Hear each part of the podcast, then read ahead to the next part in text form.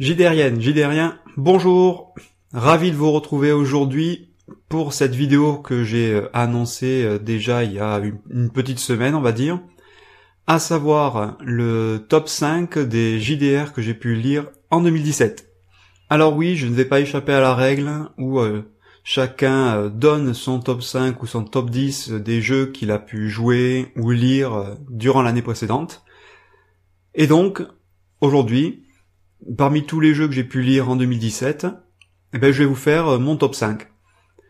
Alors peut-être qu'il y aura un ou deux titres que j'ai lus en 2017 et qui sont sortis en 2016 par exemple, en 2015, mais vous en saurez un petit peu plus en continuant. Alors, aussi étrange que ça puisse paraître, la cinquième place de euh, ce top 5 a été pour moi la place la plus compliquée à attribuer à un jeu de rôle.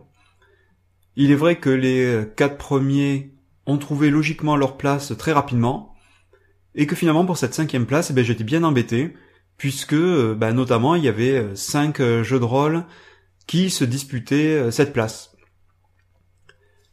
Alors au final, bah, le jeu qui est à la cinquième place pour l'année 2017, bah, c'est la version 5 de Donjons et Dragons. Alors pourquoi? Bah parce qu'en fait, bah cette version est plutôt, euh, bah, plutôt vraiment très bien. Il y a quand même pas mal de choses euh, qui ont changé, euh, des petits détails qui pourtant font bah, que les combats notamment sont beaucoup plus fluides, que l'on arrête de faire des calculs interminables avec des bonus malus qui se cumulent, et que finalement certains jets sont beaucoup plus rapides maintenant avec l'utilisation de l'avantage et du désavantage. Alors c'est une des règles parmi tant d'autres, mais ça nous permet aussi bah, de revoir euh, notre façon de jouer. Et c'est vrai que à la lecture du jeu, bah, il y a quand même pas mal de choses euh, en détail qui ont qui ont changé et qui franchement fluidifient vraiment euh, vraiment les parties. Donc bah, pour moi ce ce DD5 est plutôt une bonne une très bonne surprise. Et euh, donc, euh, je l'ai placé à la cinquième place de mon top 5 pour les jeux que j'ai pu lire en 2017.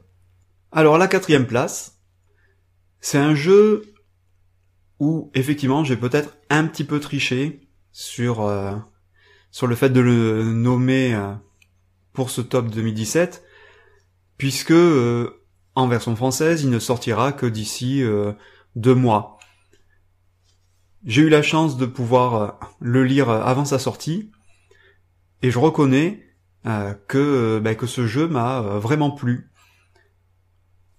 Il s'agit en fait de Night Witches, qui va être publié par Edge. C'est un jeu de rôle propulsé par l'apocalypse, dans un contexte bien précis, puisque vous allez jouer des aviatrices russes durant la Seconde Guerre mondiale. Alors effectivement, c'est ultra précis, et malgré le fait que ce soit aussi précis comme contexte, ben le contexte n'est pas euh, lourd, au sens où, parfois, si on joue un jeu historique, on peut très rapidement se retrouver sous la pression euh, de euh, vouloir faire du réalisme, là où bien souvent le jeu ne le demande pas forcément. Là, le contexte est vraiment très bien posé, très bien présenté, on comprend rapidement les enjeux, et le fait de jouer euh, ces aviatrices aussi bien euh, la journée que la nuit lorsqu'elles vont bombarder euh, les lignes ennemies, eh c'est vraiment très intéressant. Il y a plein d'autres choses intéressantes dans ce jeu, mais je vous en parlerai un petit peu plus tard. Et donc, bah, pour moi, ça a été, ouais, le quatrième meilleur jeu que j'ai pu lire en 2017. Alors maintenant, on arrive au podium des jeux que j'ai euh, préférés euh, en 2017. Et euh, à cette troisième marche se trouve le jeu qui s'appelle Mask de New Generation. C'est également un jeu propulsé par l'Apocalypse, dans lequel on va pouvoir jouer des super-héros adolescents qui doivent trouver leur place au sein de la société, notamment de la société des super-héros, et les inspirations principales sont notamment euh, Young Justice, où euh, les euh, Robin, Aqualad, etc. doivent trouver leur place face à une Justice League, Batman, Superman, qui sont bien en place et qui sont vraiment présents. Le jeu m'a intéressé notamment parce qu'il ne se concentre pas sur la puissance des personnages. On ne cherche pas à être le plus puissant et savoir si on va réussir à pousser une station spatiale vers le Soleil, mais bien de savoir quelle est sa place dans l'équipe, dans le groupe, et bien évidemment d'avoir des aventures ben, super héroïques puisque vous allez quand même avoir des super pouvoirs euh, vraiment très intéressants. Il y a plus de finesse que cela et c'est vraiment ça qui m'a intéressé, euh, notamment au cours des parties euh, qu'on est en train de faire avec avec ma table de jeu. Mais une nouvelle fois, ben, je vous en dirai un petit peu plus euh, d'ici quelques semaines. Alors ma médaille d'argent, elle va aller euh, à un jeu qui a été euh, édité par Sans Détour en 2017, puisqu'il s'agit de Mutant Année Zéro. C'est un jeu post-apocalyptique où vous allez jouer des mutants et surtout la survie de ces mutants dans une communauté. Le jeu fourmille de très très bonnes idées. Il est un petit peu, comme je pourrais le dire, euh, un peu le chaînon manquant entre euh, un jeu propulsé par l'apocalypse et un jeu, euh, on dira, plus traditionnel, avec des scénarios bien rédigés à l'avance, etc. Et il mixe un peu toutes les bonnes idées des deux pratiques de jeu. Notamment, il a une gestion des enclaves qui est beaucoup plus pertinente et beaucoup plus intéressante que celle qui existe dans Apocalypse World.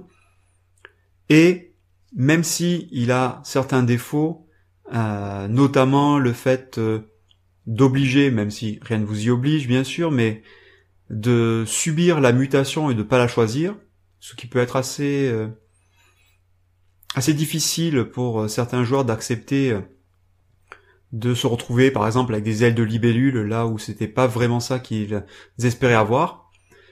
Mais mis à part quelques petites longueurs et quelques petites hésitations, très franchement, euh, Mutant Année Zéro est vraiment vraiment un excellent jeu. Et, et, j'ai j'ai réfléchi vraiment longtemps à savoir euh, à quelle place j'allais le positionner.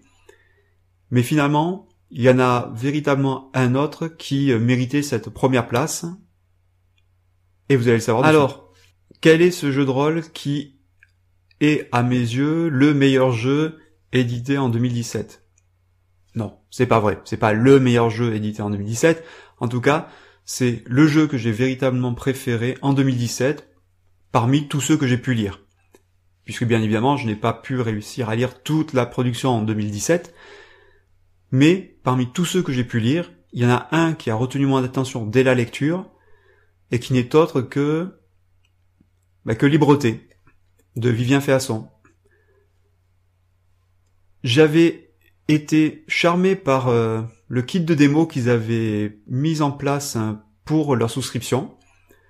Charmé, c'est-à-dire que euh, je l'avais lu, je trouvais ça intéressant, et je l'avais testé avec ma table. Et de suite, j'ai compris l'énorme potentiel que pouvait avoir ce jeu. J'ai souscrit à ce jeu, et je reconnais que le résultat final ne m'a pas déplu, loin de là même. Il a porté certaines pistes.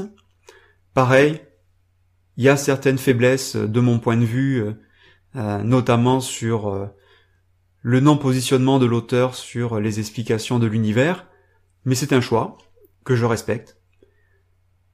Et surtout, les parties qui en découlent, en tout cas pour celles que j'ai pu réaliser, j'en ai réalisé quelques-unes en 2017, ont toujours été d'une intensité incroyable et avec des histoires vraiment très très fortes et sans avoir besoin de jouer 5 heures.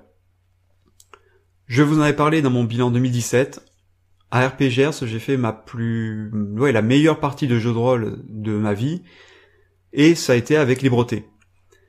Et j'ai voulu très rapidement faire un autre test sur ce jeu pour vérifier si cette partie, l'intensité et tout ce que je pensais de bien était lié au jeu ou était lié aux joueuses qui étaient présentes. Et donc j'ai pu rejouer à ce jeu avec d'autres joueuses, d'autres joueurs, et les parties ont toujours été très très intéressantes, très intenses entre les personnages, parce que très rapidement, ce que fait difficilement, je trouve, Apocalypse World, c'est-à-dire des relations interpersonnelles qui sont assez euh, factices en fait, dans Libreté, de suite des enjeux se mettent en place entre les personnages, et les résultats sont vraiment vraiment très très intéressants. Et, euh, je remercie encore euh, Vivien d'avoir produit ce jeu, enfin d'avoir écrit ce jeu en tout cas. Euh, bien sûr à Jérémy de l'avoir édité. Très franchement, ça a été mon coup de cœur de l'année 2017. Et vraiment, je tenais à vous remercier parce que c'est un vraiment vraiment excellent jeu. Et je vais en reparler aussi prochainement. Alors voilà, vous avez mon top 5 pour l'année 2017 à savoir à la cinquième place donc euh, DD5, à la quatrième Night Witches, à la troisième Mask de New Generation, à la seconde Mutant Année Zéro, et enfin à la première place Libreté. Pourquoi est-ce qu'à chaque fois que je vous parlais euh, de mon top 5 euh, ou au moins de mon top 4, je vous disais que je vous en parlerai un peu plus tard. Tout simplement parce qu'il y a de très très très fortes chances que au moins les quatre premiers de ce top ben, fassent partie des prochaines vidéos de ce podcast. Avec des retours beaucoup plus précis sur chacun d'entre eux, sur le contenu, sur ce que j'ai pu aimer, ce que j'ai pas aimé, et avec un format un petit peu particulier puisque euh, j'espère que d'autres personnes participeront à ces podcasts-là. Et j'espère que dans les mois à venir, ben, je vais pouvoir vous produire ces vidéos explicatives sur euh, au moins les quatre premiers jeux, sachant qu'il y en a déjà un autre qui est en cours d'enregistrement. Et j'espère que vous prendrez plaisir à les regarder, à les partager, à discuter avec nous euh, de ça. En tout cas, j'ai été ravi de vous présenter euh, ben, mon top 5 2017. N'hésitez pas à me dire quel est votre top 5 à vous votre, top 3 si c'est trop compliqué. Et puis, euh, et puis on en discutera. N'hésitez pas à nous rejoindre aussi sur le Discord pour euh, en parler en direct. Et puis ben moi, je vous dis à très bientôt, je vous souhaite une excellente journée. Amusez-vous bien, lisez bien et soyez heureux en JDRI. Ciao tout le monde